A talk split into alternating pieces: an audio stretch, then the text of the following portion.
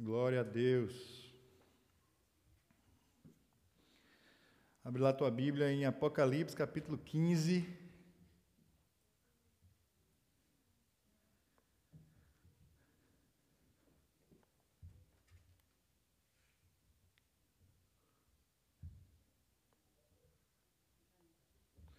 Apocalipse, capítulo 15, tá? E a gente vai estar tá junto aí mais uma manhã maravilhosa, em nome de Jesus. Deus, em nome de Jesus, Pai, eu quero clamar pela tua presença essa manhã, Deus, aqui na minha vida, aqui na minha casa e em cada casa que está nos acompanhando, Deus. Em nome de Jesus, Pai, que a tua presença seja real, Deus, que nós possamos sentir a tua voz, Deus, que nós possamos sentir, Deus, o teu toque ministrando ao nosso coração essa manhã. Em nome de Jesus, Pai. Em nome de Jesus. Amém. Aleluia. Apocalipse capítulo 15. Vi no céu outro sinal, grande e maravilhoso. Sete anjos com as sete últimas pragas, pois com elas se completa a ira de Deus. Vi algo semelhante a um mar de vidro, misturado com fogo e de pé, junto ao mar. Os que tinham vencido a besta, a sua imagem e o número do seu nome. Eles seguravam harpas que lhes haviam sido dadas por Deus. E cantavam um, o cântico de Moisés, servo de Deus, e o cântico do Cordeiro. Grandes e maravilhosas são as tuas obras, Senhor Deus Todo-Poderoso. Justos e verdadeiros são os teus caminhos, ó Rei das nações. Quem não te temerá, ó Senhor? Quem não glorificará o teu nome? Pois tu somente és santo. Todas as nações virão à tua presença e te adorarão, pois os teus atos de justiça se tornaram manifestos. Depois disso, olhei e vi que se abriu no céu o santuário, o tabernáculo da aliança, e saíram do santuário os sete anjos com as sete pragas. Eles estavam vestidos de linho puro e resplandecente, e tinham cinturões de ouro ao redor do peito. E um dos quatro seres viventes deu aos sete anjos sete taças de ouro cheias da ira de Deus, que vive para todo sempre. O santuário ficou cheio da fumaça da glória de Deus e todo o seu poder. E ninguém podia entrar no santuário enquanto não se completassem as sete pragas dos sete anjos. Aleluia! Palavras do apóstolo João, escritas na ilha de Pátimos para a igreja, para nós hoje. E esse texto ele nos fala sobre uma introdução à ira de Deus, uma introdução às taças que serão derramadas será, serão dias onde a esperança não existirá mais. É por isso que hoje nós temos esse tema e hoje nós iremos falar sobre isso. O dia em que a esperança acabou. Não existirá mais esperanças. As portas do santuário de Deus foram fechadas. Aleluia. Glória a Deus. E esse texto que acabamos de ler, ele nos, ele nos mostra não necessariamente uma continuidade decorrente da história que nos levará até o fim, mas ele nos traz um novo paralelo. Nós já vimos aqui um paralelo desde a vinda de Cristo, da sua primeira vinda, até a sua segunda vinda, através das sete igrejas. Nós já vimos aqui também essa mesma história sendo contada com outra perspectiva, através das sete, dos sete selos. Depois nós vimos através das sete trombetas. Recentemente nós vimos através dos inimigos, dos quatro inimigos da igreja, do dragão, do falso profeta, do anticristo. e da Babilônia, da grande Babilônia. E hoje nós estamos vendo isso tudo através das taças, as taças que estão sendo enchidas e que chegará o momento delas serem derramadas. E esse período é interessante porque se nós comparamos o, o que aconteceu com as trombetas ao que nós estaremos vivendo no momento das taças, enquanto as trombetas nos trazem ira, nos trazem enfermidade assolando a terra, os quatro cantos da terra sendo devorados a cada toque de trombeta. Há sempre uma pitada, há sempre um pedaço, há sempre uma porção da misericórdia de Deus. Nós vimos que nas trombetas a totalidade da terra não é atingida. Não é. Parte da população, parte das, dos seres humanos que ainda estarão aqui, neste momento, serão alcançados ou não serão alcançados pelas tormentas que serão colocadas sobre a terra. Mas, quando nós falamos das taças, quando nós falamos desse momento, onde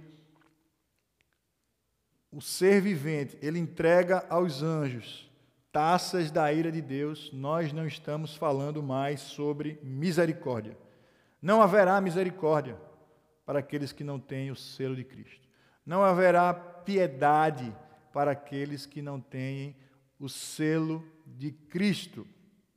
Paulo fala lá em Romanos, no capítulo 2, versículo 1: Mas segundo a tua dureza e teu coração impenitente, entesouras ira para ti no dia da ira e da revelação do justo juízo de Deus.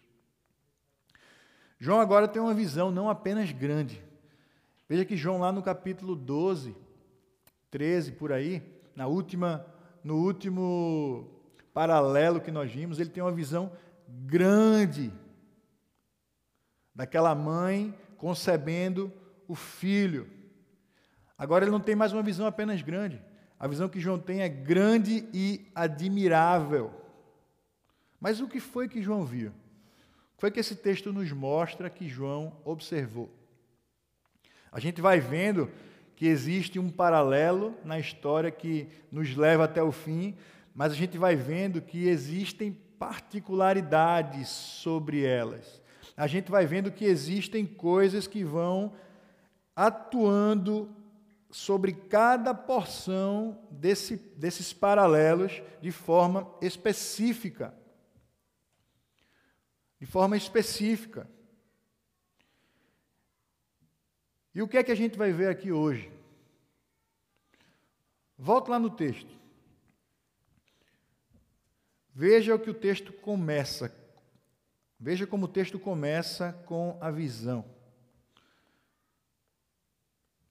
Vi no céu outro sinal, grande e maravilhoso: sete anjos com as sete últimas pragas, pois com elas se completa a ira de Deus. Então João olha e ele já vê os sete anjos com a cólera na mão com as pragas em sua mão, com as taças em suas mãos. João está tendo uma visão antes daquilo acontecer, na própria visão. Porque se você observar, lá no final do texto que nós lemos do, do, que nós lemos do capítulo, vai falar que um dos quatro seres viventes deu aos sete anjos as sete taças. Então, João, primeiro, ele observa o final da história, já os sete anjos com as sete taças, e depois ele continua com a sua visão. E veja qual é o primeiro ponto que ele enxerga. Veja qual é o primeiro ponto que ele enxerga. Vi algo semelhante a um mar de vidro. Vi algo semelhante a um mar de vidro misturado com fogo. Havia uma grande pia de bronze diante do propiciatório no templo para que os sacerdotes fizessem a purificação. Esse mar de vidro também pode representar um grande mar de batismos, de arrependimento, de confissão de pecados, de mudança de vida. Então João ele observa a ira de Deus, o prelúdio da ira, mas antes dessa ira acontecer, ele tem uma visão gloriosa. Ele enxerga um mar de vidro. Ele enxerga aquilo que antecede a entrada na presença do Todo-Poderoso, a entrada no Santíssimo Lugar, a purificação sacerdotal para o encontro da presença de Deus, pia de bronze diante do propiciatório, um local gigantesco de arrependimento, de batismo em águas. Mas ele não enxerga apenas isso. Ele enxerga um mar de vidro misturado com fogo. Então nós podemos entender também que João não enxerga apenas um batismo de arrependimento, um batismo de chamada para mudança em sua história, mas ele enxerga também um batismo com o Espírito Santo. Ele enxerga a presença de poder naquelas pessoas que estão diante desse mar. Ele enxerga arrependimento e ele enxerga fogo. Aleluia. E os santos de Deus estão diante desse mar. E quem são esses que estão diante desse mar? É a multidão, são os 144 mil, são os vitoriosos, são aqueles que venceram os quatro inimigos contra a igreja. São aqueles que não cederam contra o anticristo, são aqueles que não cederam contra a besta, são aqueles que não cederam contra Satanás, são aqueles que não cederam contra todos os inimigos que se levantaram ao seu redor. Esses são aqueles que estão diante do mar de vidro. Esses são aqueles que estão diante da pia de bronze do propiciatório. Esses são aqueles que estão prestes a entrar no local onde a glória de Deus, onde a fumaça da presença de Deus será eterna. Aleluia. O céu é um lugar onde cantaremos, meu irmão. Por quê? Porque perceba que essa multidão, ela tem em suas mãos harpas, elas carregam harpas. Então, vá se preparando aí para soltar a voz quando você chegar no céu, porque o céu é um lugar onde nós cantaremos, onde nós diremos: Santo é o Senhor. E é interessante que esse texto ele fala sobre um cântico que foi cantado. E eles cantaram dois cânticos. E quais foram os cânticos que os santos, aqueles que estavam ali diante do mar de vidro misturado com fogo, cantaram. Eles cantaram o cântico de Moisés e o cântico do Cordeiro. O cântico de Moisés é o cântico que nos fala sobre libertação, libertação física.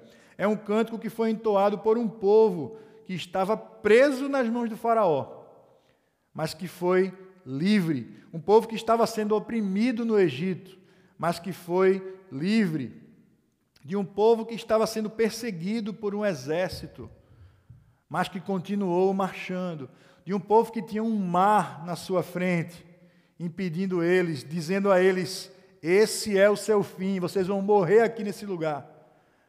Mas o Senhor abriu aquele mar, e do outro lado, um hino de vitória eles cantaram. Esse é o cântico de Moisés. É um cântico de vitória, é um cântico de libertação física da igreja, é um cântico de libertação do povo de Deus. E esse cântico estava sendo cantado no céu. O céu é um lugar de libertação física. O céu é um lugar onde não haverá mais dor. O céu é um lugar onde não haverá mais sofrimento. O céu é um lugar onde não haverá mais amanhã. Não tem mais preocupações. Não tem mais uma mente que não funciona em sua plenitude. Não tem mais um pé que sente dor e não consegue andar da forma correta. Não tem. O céu é um local perfeito. Aleluia. Mas eles não cantaram apenas o cântico de Moisés, eles cantaram também o cântico do Cordeiro. E o cântico do Cordeiro não se trata de uma vitória contra Faraó, mas se trata de uma vitória contra Satanás. Não se trata de uma vitória contra o Egito, mas contra todos aqueles que se opõem à igreja. Não se trata apenas de um cântico onde nós teremos uma libertação física. Não mas se trata de um cântico de libertação espiritual, de um cântico de libertação da lei do pecado e da morte. Esse é o cântico do Cordeiro. É o cântico que nos fala: Tu és digno de receber todo louvor, porque foste morto e com o teu sangue compraste Deus, para Deus homens de toda tribo, e língua, e povo, e nação. E para o nosso Deus os fizestes reis, sacerdotes, e eles reinarão sobre toda a terra. Esse é o cântico do Cordeiro. Esse é o cântico do Cordeiro. Acabou a esperança. Acabou a esperança. Esse é o momento onde as taças são entregues. Acabou. Pois chegou o momento de viver eternamente naquele lugar. Não tem mais esperança, meu irmão. Para você que recebeu o selo de Cristo, para você que venceu ao lado de Jesus todas as coisas, todas as adversidades, para você acabou também a esperança. Não tem mais esperança. Qual a sua esperança hoje? Sua esperança hoje é o céu, é a vida eterna. Você já estará lá, então não tem mais esperança, tem vida real, tem vida plena.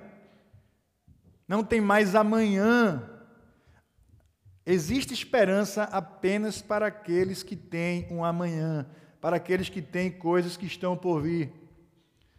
Não haverá mais tempo, não haverá mais relógio, não haverá mais cronograma, não haverá mais agenda, nada disso. Então, a sua esperança acabou. Por que ela acabou? Porque ela foi alcançada, porque ela foi adquirida. Aleluia. Vejam o que esse cântico diz. Vamos observar o que é que diz esse cântico. O cântico que foi cantado. Por que é que foi revelado isso ao apóstolo João? Por que é que as letras estão lá? Vejam que esse cântico é uma resposta ao capítulo 13 do Apocalipse. Porque no capítulo 13, nós muitas vezes nos assustamos quando vemos o poder que foi dado à besta, o poder que foi dado à autoridade do mal. Capítulo 13. Quem é como a besta? Quem pode guerrear contra ela? Foi-lhe dado o poder para guerrear contra os santos e vencê-los foi-lhe dada autoridade sobre toda tribo, povo, língua e nação. Todos os habitantes da terra adorarão a besta, a saber, todos aqueles que não tiveram seus nomes escritos no livro do Cordeiro, que foi morto desde a criação do mundo. Meu irmão, veja que paralelo é feito entre o capítulo 13 e o cântico do Cordeiro. E o cântico que a multidão entoava em frente àquele mar, em frente à plenitude da presença de Deus. Quem é como a besta? Quem pode guerrear contra ela? Veja o que diz o cântico. Quem não temerá, ó Senhor? Quem não glorificará o teu nome? Grande e maravilhosas são as tuas obras, Senhor Deus Todo-Poderoso, justos e verdadeiros são os teus caminhos, ó Rei das nações. Tu és santo, todas as nações virão à tua presença e te adorarão. Enquanto isso, o cântico da besta nos fala o quê? Não o cântico, mas a autoridade que foi dada à besta nos fala o quê? Todos os habitantes da terra adorarão a besta. A ela foi dada autoridade sobre tribo, povo, língua e nação, mas nesse momento, nesse momento todo joelho se dobrará, toda língua confessará que Jesus Cristo é o Senhor. Aleluia! Toda língua confessará que Jesus Cristo é o Senhor. Nesse momento, todos verão a autoridade de Deus, a autoridade do Cordeiro, todos contemplarão a presença gloriosa do Senhor Jesus. Todos contemplarão, todos verão, todos temerão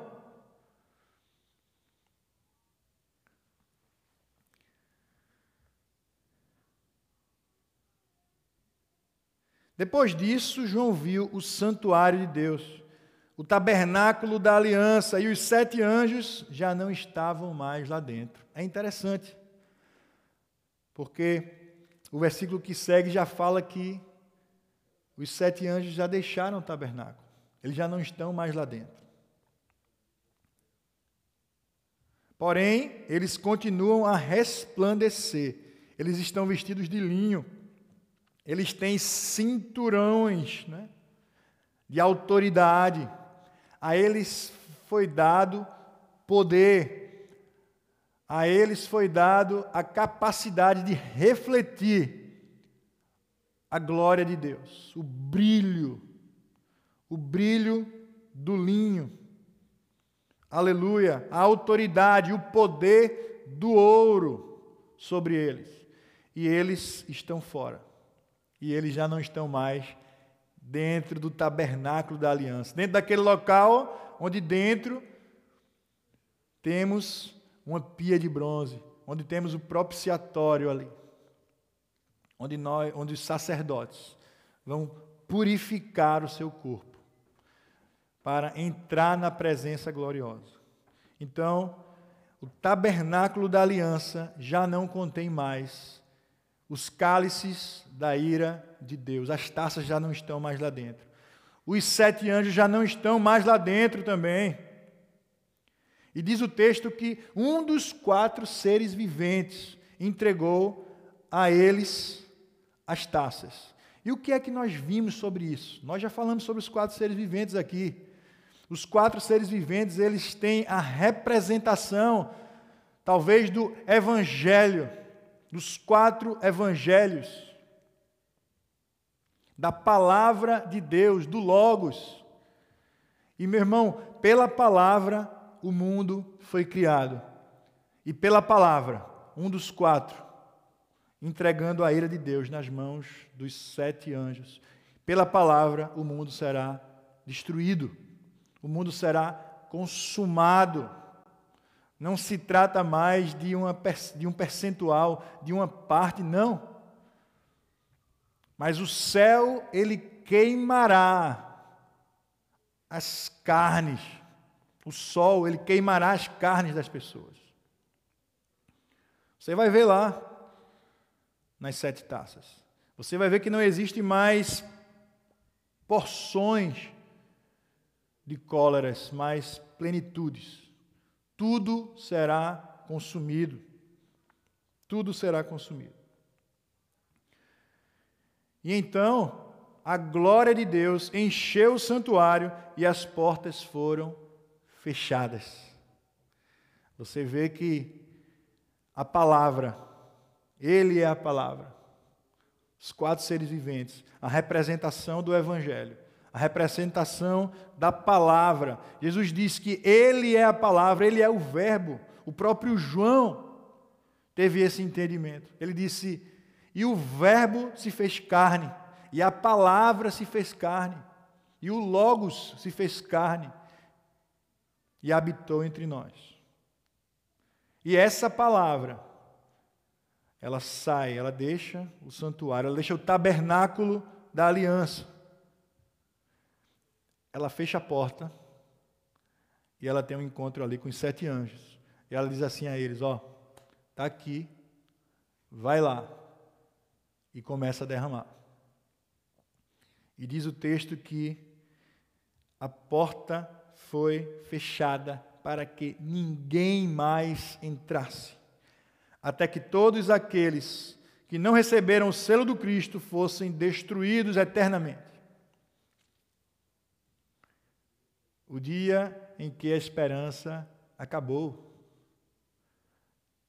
A esperança acabou para aqueles que estão louvando, para aqueles que estão cantando o cântico de vitória, porque eles estão gozando da presença de Deus, porque eles estão vivendo aquilo que antes para eles era esperança, mas que hoje não é mais esperança. Hoje é um hino de vitória. A esperança também acabou para aqueles que não aceitaram o sinal, o selo do Cordeiro, a marca do Cristo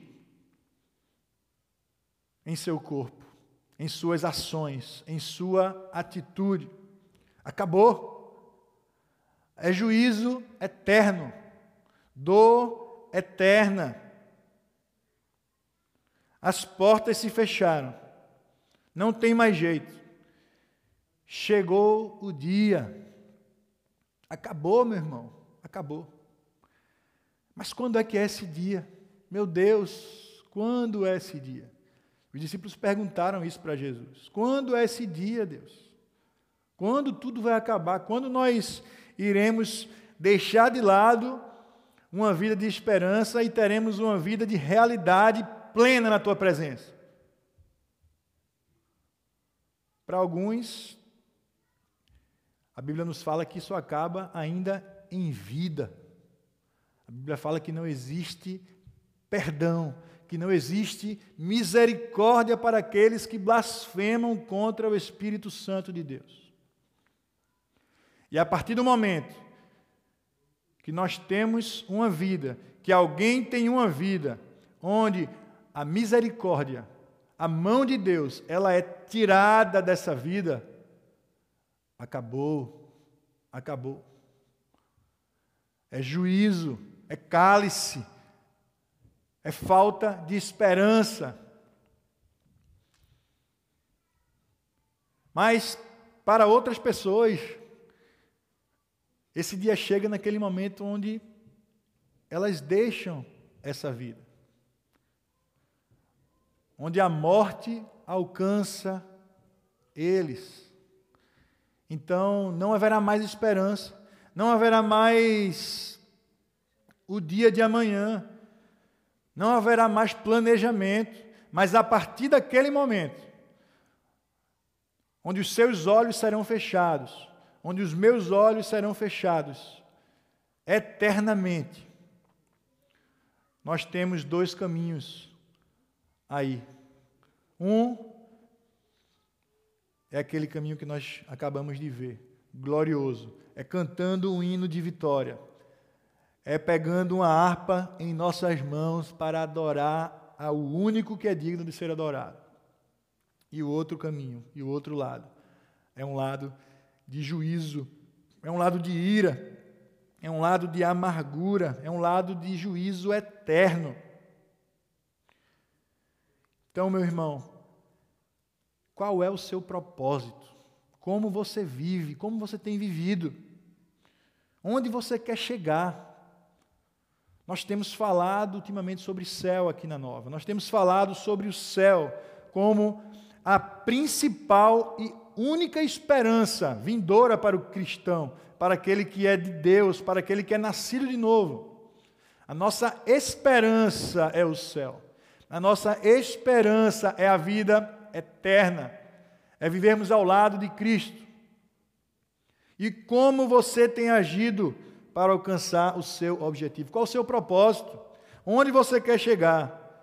Meu irmão, você acredita que tem pessoas, por exemplo, que têm um propósito maravilhoso, não, um propósito não, que tem uma visão. Eu quero ser um líder maravilhoso na igreja, eu quero ter o meu ministério abençoado na igreja. Mas o cara não para nem para ler a Bíblia.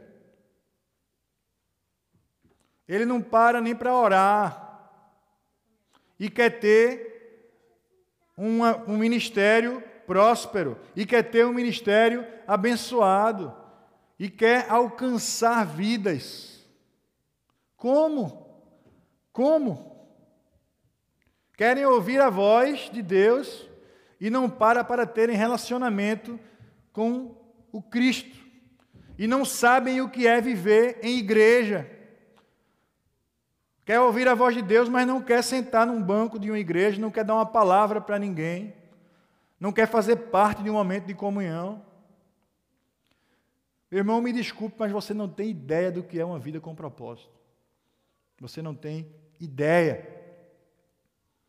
E se o seu propósito, meu irmão, é o céu, se o seu propósito é alcançar Cristo, é ganhar aquela coroa que será colocada diante dos pés do Cordeiro, diante dos pés do Filho de Deus, você precisa entender que passos precisam ser executados.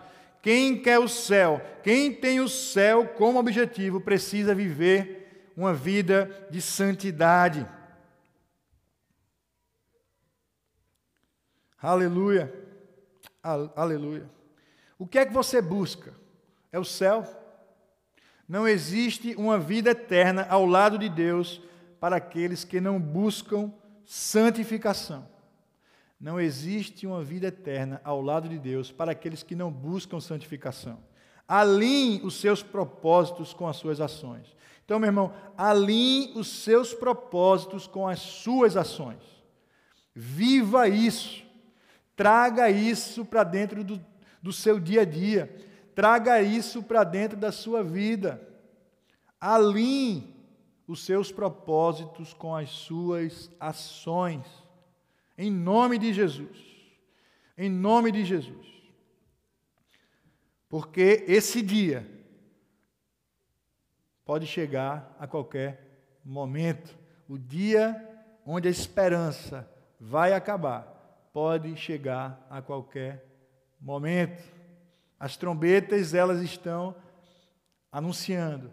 As trombetas, elas servem para anunciar, para advertir, para passar uma mensagem, uma informação. Mas as taças, elas servem para ser derramadas. E elas serão derramadas. E eu não sei quando elas serão derramadas na sua vida. Eu não sei quando elas acontecerão. Esse tempo ele acontecerá. E eu creio que em nome de Jesus você vai fazer a boa escolha. Você vai dizer: "Deus, eu não quero isso para a minha vida". Pelo amor de Deus. Eu não quero. Mas eu quero viver plenamente ao teu lado. Eu quero viver contigo, Jesus. Eu tenho certeza que é isso que você quer. Porque chegará o dia em que não haverá mais oportunidade, não haverá mais uma segunda chance. Não tem segunda chamada para ir para o céu. Para entrar no céu não tem segunda chance, segunda chamada. Primeiro vem um grupo, depois vem outro grupo, depois vem outro grupo. Aí vai, volta para pregar, volta de novo, outro grupo. O céu é para aqueles que alcançaram a vitória nesta vida. Para aqueles que venceram, para aqueles que resistiram o dia mal, para aqueles que não cederam às circunstâncias que rodeavam as suas vidas para aqueles que não se curvaram diante do inimigo da igreja, diante do inimigo do cordeiro, diante do inimigo de Deus. O céu é para aqueles que querem Jesus como seu único e suficiente Salvador. Aleluia! E eu creio que você, meu irmão, quer fazer a boa escolha. Eu creio que você quer fazer a boa escolha hoje. Hoje é tempo para isso. Hoje é tempo para que você entregue sua vida para Jesus. Hoje é, hoje é tempo para que você diga: Eu quero um propósito para a minha vida, Deus. Talvez você já tenha entregue a sua vida, mas agora você quer um propósito. Você não quer deixar tudo para o último dia, não. E se for hoje, né? Veja que interessante, eu quero ler para você um trecho de uma música aqui, ó. Então, vê se vigia e se hoje for teu último dia? E de que valeu tanta correria? Nada, não valeu de nada. Para que tanto dinheiro? Não adianta pôr no bolso do terno. Eles não aceitam isso lá no inferno. Pregador Lu, meu irmão, isso é a mais pura verdade. Isso é a verdade absoluta. Isso é o Apocalipse. Isso é a esperança sendo vivida. Porque chegará esse dia em que ela acabará e que não haverá amanhã e que não haverá mais uma vez segunda chance, que não haverá uma oportunidade, não, acabou. Então eu quero convidar você essa manhã, meu irmão, para que hoje seja o seu dia. Para que hoje seja o seu dia de dizer: Deus, eu quero ser selado pelo Senhor. Para que hoje seja o dia de você dizer: Deus, eu sou selado pelo Senhor, Deus, mas eu quero uma vida com propósito. Eu quero caminhar em direção ao céu, Pai. Eu quero caminhar em direção a uma vida ao teu lado plena. Hoje é o dia. Hoje é o dia, meu irmão, para isso. Eu quero orar por você. Em nome de Jesus.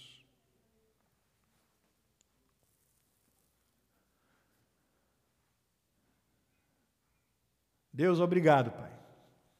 Obrigado, Pai, porque pessoas estão sendo tocadas essa manhã, Deus. Porque pessoas estão dizendo: eu preciso mudar. Porque pessoas estão dizendo: chega de seguir por esse caminho, agora eu quero seguir o caminho do Cristo, o caminho do Cordeiro, o caminho que me leva para a vida eterna, o caminho que me leva em sentido a Jesus. Obrigado, Deus. Obrigado pela tua palavra, Deus, e nós louvamos a Deus por essas vidas, Deus. Nós oramos, Pai, e nós cremos, Pai, que essa oração ela sobe, Deus, à tua presença. E ela chega diante do teu trono, Deus. E uma oração de alegria, uma oração de gratidão, uma oração onde nós festejamos, Pai, porque transformações estão sendo vividas, estão sendo provadas, Deus. Obrigado, Pai. Obrigado por isso, Deus. Obrigado, Deus, também, Deus, por essas pessoas que estão agora colocando um passo na frente, Deus. Estão dizendo, agora eu não só quero o Senhor, mas eu quero objetivo. Eu quero cumprir o propósito que o Senhor tem na minha vida aqui. Eu quero ter ações que mostrem que eu estou cumprindo esse propósito. Eu quero que esse ramo produzam frutos. Obrigado, Deus. Nós, como igreja, Pai, nos colocamos diante dessas pessoas, Deus, para apoiá-los, Deus, para abraçá-los, Deus, para envolvê-los, Deus, na tua obra, para envolvê-los no teu chamado, para capacitá-los, Deus, para dar a eles ferramentas onde eles possam cumprir, Pai, com esse chamado, Deus, em nome de Jesus. Em nome de Jesus. Obrigado, Pai. Obrigado pela tua palavra. Obrigado porque o Senhor é fiel. Obrigado porque o Senhor é aquele que nos guia. O Senhor é aquele que nos protege, Deus. O Senhor é aquele que há de vir e vencer tudo e todos, Pai. Em nome de Jesus. Amém. Aleluia. Aleluia. Glória a Deus.